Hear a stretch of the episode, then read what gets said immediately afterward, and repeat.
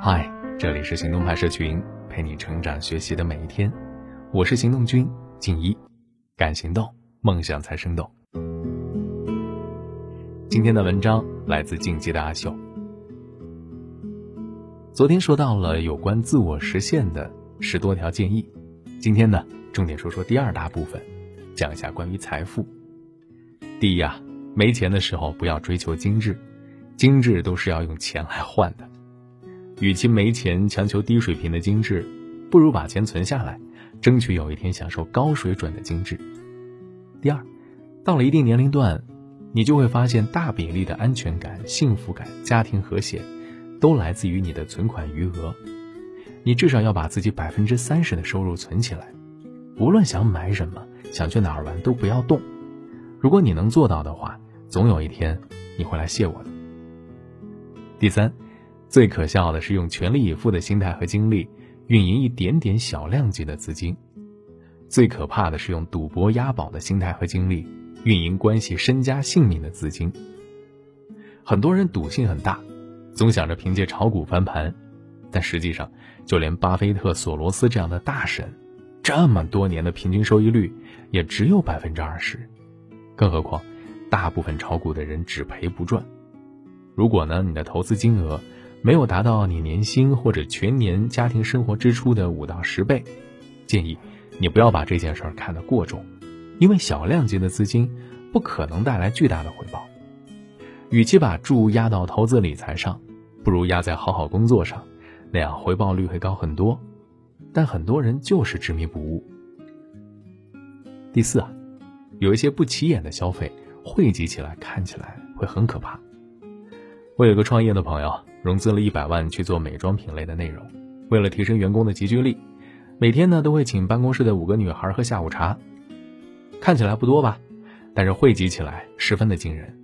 假设每次下午茶花二百五十块，全年两百个工作日就能花掉五万元，这就占到了融资额的百分之五了。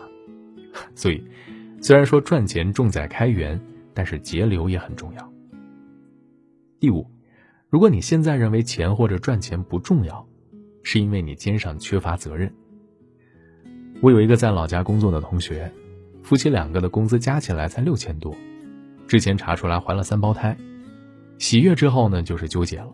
原本他们都月光啊，但是自从查出来孩子之后啊，就开始努力攒钱，而且生怕三胞胎都是男孩，那才痛苦。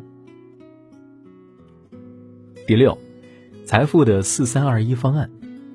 百分之四十用于日常花销，百分之三十用于硬性储蓄，百分之二十用于多元投资，百分之十用于保险或应急。